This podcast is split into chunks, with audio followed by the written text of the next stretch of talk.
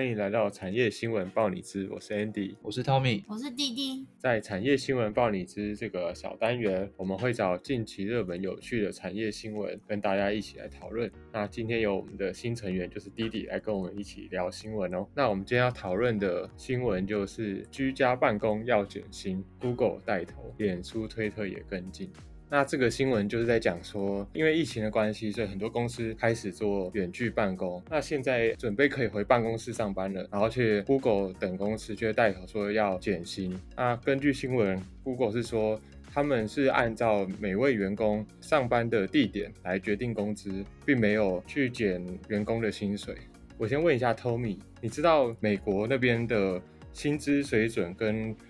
他们好像本来就有各州的薪资不一样的情形，可以跟我们介绍一下啊？因为 Google 这次是针对说有一些员工还是希望能以居家办公的方式形式来继续工作，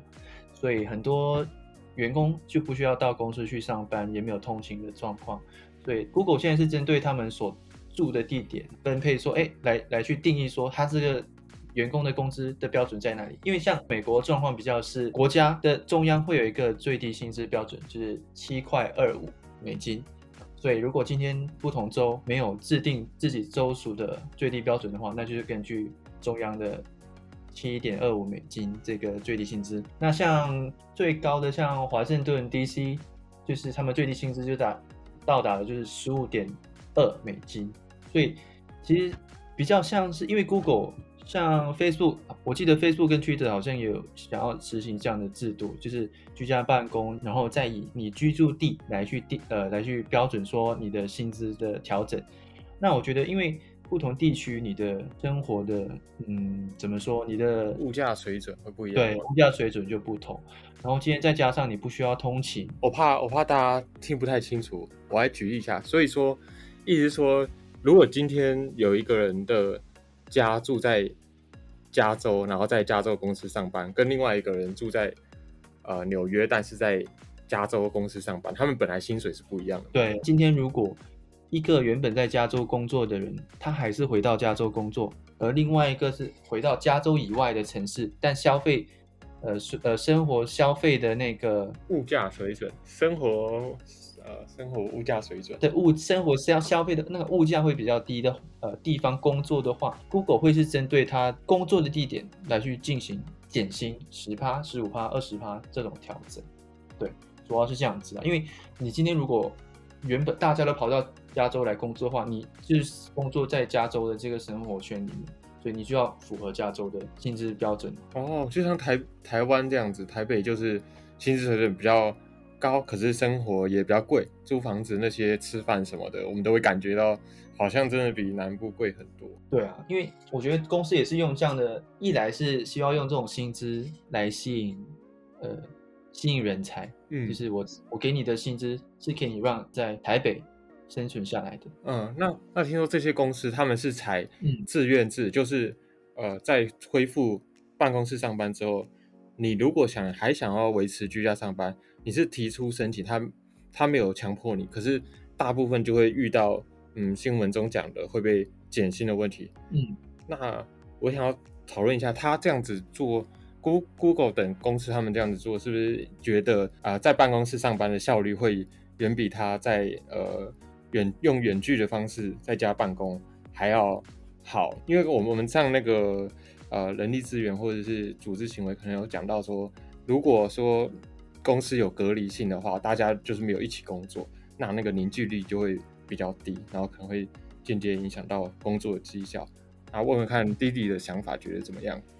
呃，以台湾来说的话，其实大家比较会遇到状况，会是可能主管跟员工之间的不信任感，因为有可能主管会觉得，搞不好我们在家并没有工作。然后也会因为照顾小孩而耽误到一些工作。然后以台湾的上市贵公司，比如说科技、金融那些，那他们其实都有使采用分流上班状况。那在某一些公司有提供员工一些可能防疫设措防疫的物资，像是口罩或防护面罩等等，这是台湾的状况。我认为其实效率来说，其实工作性质也有会有一定一定的影响。当你这你这个工作的内容是必须要和同事有很多协作的，那一定的你今天当你的一个很一个团队，比如说四五个人好了，有三个人在公司办公，那这三个人在公司办公，随时就能沟通，随随时就能嗯讨论工作上的事情。对啊，远远距办公，我们的沟通成本就比较高。对，就是没办法参与到。这对于一个团队，当今天我们在讨论的，就是你这个工作工作是属于团队性质的话，那多少会影响到你的整个团队的效率。嗯，但我觉得这这些可能也需要这个团队在对于有这种呃类似 hybrid 工作方式，当有一一些人在公司上班，一些人在家里办公，那这种协调要怎么样来做协调？我觉得这这是很需要去后续被去做探讨，怎么样来去协调这个中间的差距的。嗯，但是一定的，我觉得如果今天是主管或者是公司会有这样的考量，一定会影响到效率的部分。但是你今天如果你是做呃系统开发的，你不需要跟有呃其他同事有太多讨论协作这一部分的，那我觉得你在家办公不会影响到整个公司的营运的效率。我有一个例子可以举例，因为我之前在疫情爆发前，我是当私人秘书，就是协助主管处理一些事项文书方面的。嗯那因为疫情爆发，变成我跟主管是分开的，我只能在家帮他处理线上的一些文书方面的工作。那主管他就是变成比较偏在办公室里面，然后去做他原本应该做的文书处理那一块。所以在这边的话，我们就是变成配合双方配合，我负责线上，他负责面对柜台人员这样子。对，我觉得这样的状况的时候，其实分工会变成，呃，分工会变得更重要。当你的工作与别人其实有交叉的话，其实那种协作起来难度会比较大一点。没错，所以就变成说你要更列好说你当日需要完成的事项是什么，嗯，然后互相做协调，这样子在处理上会比也会比较顺顺畅，嗯，然后也不会说可能不知道自己那时候该做什么，然后影影响到工作的进度。嗯，以台湾来说的话，如果是变成居家上班，他们其实会有些公司会采取像是用手机系统打卡的方式，嗯，让员工知道哦，这时间点该上班，不会因为在家上班而怠惰，这其也算是一种解决方法。那第二个方法是可以在上班前可能三十分钟，也有公司会采取视讯会议，让大家了解我今天在家办公，我需要完成什么样的东西。还有一些部分的工作，因为他们也有家庭要照顾，所以会导致他们的工时会变长。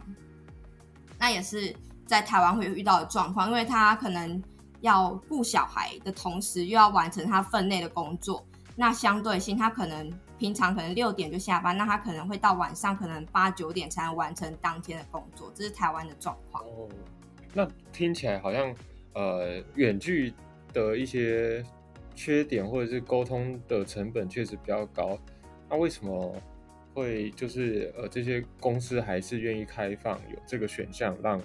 员工去做选择？其实现在因为疫情的关系啦，其实大家也难得有机会的去尝试居家办公这件这个工作模式。我觉得有对于公司来说，我今天如果开放居家办公，类似这种职缺，是一种吸引人才的变福利，变成公司福利。对，没错，因为像我有看到类似呃的呃研究，好像是一个叫 GitLab 的呃那个叫 survey，他有提到说，其实现在很很多的呃很多的员工，呃三位里面有一位会希望能居家办公。哦，对，其实其实大家今天因为疫情的关系，尝试到了居家办公，大家觉得哇，居家办公这个模式好像蛮不错的，所以对于年轻人来说，或者是尝试到居家办公的人来说，哎，我喜欢这样的工作模式，我有更多的自由。其实有一些工作它的性质本来就比较像，有点像是自由接案者的感觉，所以他可以居家办公之后，他就觉得他呃更更可以工作像是个自由接案，他想要休息的时候就安排休息，想要工作再来工作就可以。然后我想说，就是其实以居家办公而言，其实它算是一个另外一种层面来讲是件好事。在这居家办公期间，其实可以以公司跟员工来讲，可以尊重员工，而且他们在互相信任的程度上是有大幅提升的。然后其实有很多公司会趁借借由这次的机会，然后变成一个数位转型的部分，就可能会采取什么。可能像共用笔记啊，或共用行事历等等，所以这其实，在某方面来讲是件好事情。嗯，就像我们，我们本来是都有在录音室录音，然后我们现在也是用线上远端程式来来录音的。对啊，是刺激了所谓的创新的部分，对，也是有好处的。那不知道大家对于来说，今天如果台湾。这个状况在台湾发生，比如说今天有一个台湾的企业，好了，公告说啊，从今天开始，如果你要在居家办公，那你们就要减薪十趴，这样子。那不知道两位对于这样的状况，你们觉得在台湾会是可行的吗？嗯嗯，对我我的观点是，对我而言，我是可以接受的。毕竟你少了这十趴，你可以在家完成工作的同时，你可以。保障自己降低感染的几率，我觉得这件事情，我觉得是值得的，是对等的。哎，那不然这样说好了，没有疫情的状况，但是居家办公还存在的时候，你觉得这样的效效益会变，还有像在疫情的时候一样大吗？以我的观点来说，我觉得我也可以接受，因为你毕竟你可以减少了通勤时间。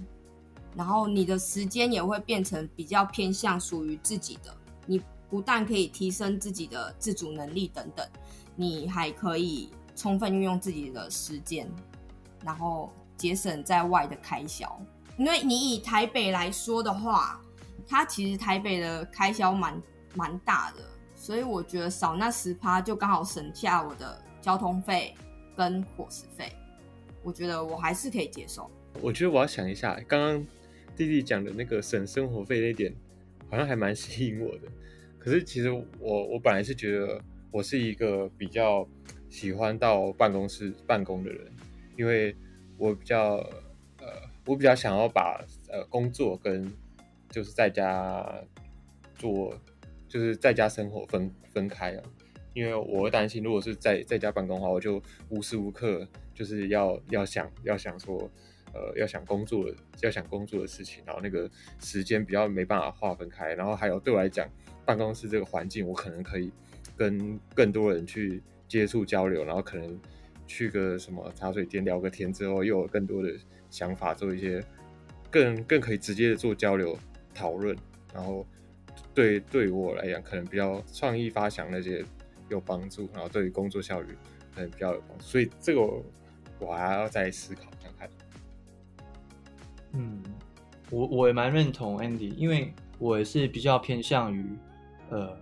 我喜欢团队大家一起在共事的那种感觉。然后今天就是你转过头，哎，就可以跟同事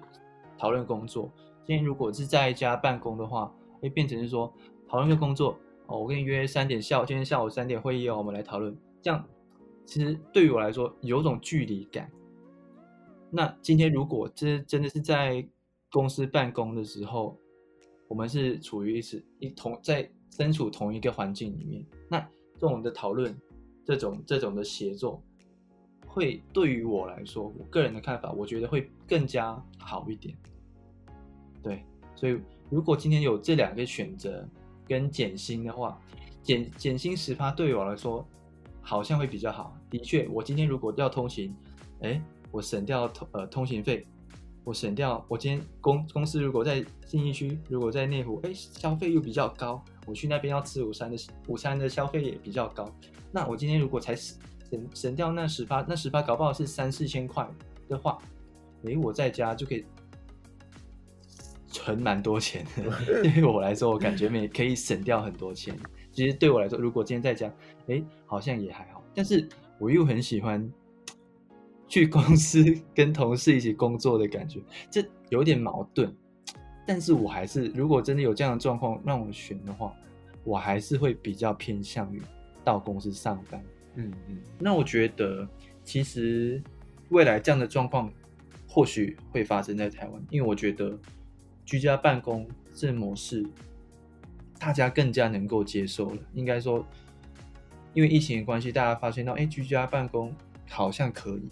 然后有些工作，有些工作性质好像也可以居家办公，那可以利用这样的方式来吸引人才。那我觉得对于企业来说，我今天提供你一个居家办公的职缺，居家办公的那个职一个位置，哎，可能会吸引到这样的人才，想要居家办公的人才进来。那那我觉得像 Google 啦、Facebook 或者 Twitter，他们很想要，一定会希望用这样的方式推出很多这这种居家办公的。嗯嗯，希望我其实就算我今天公司在加州好了，我希望我也能吸引到，嗯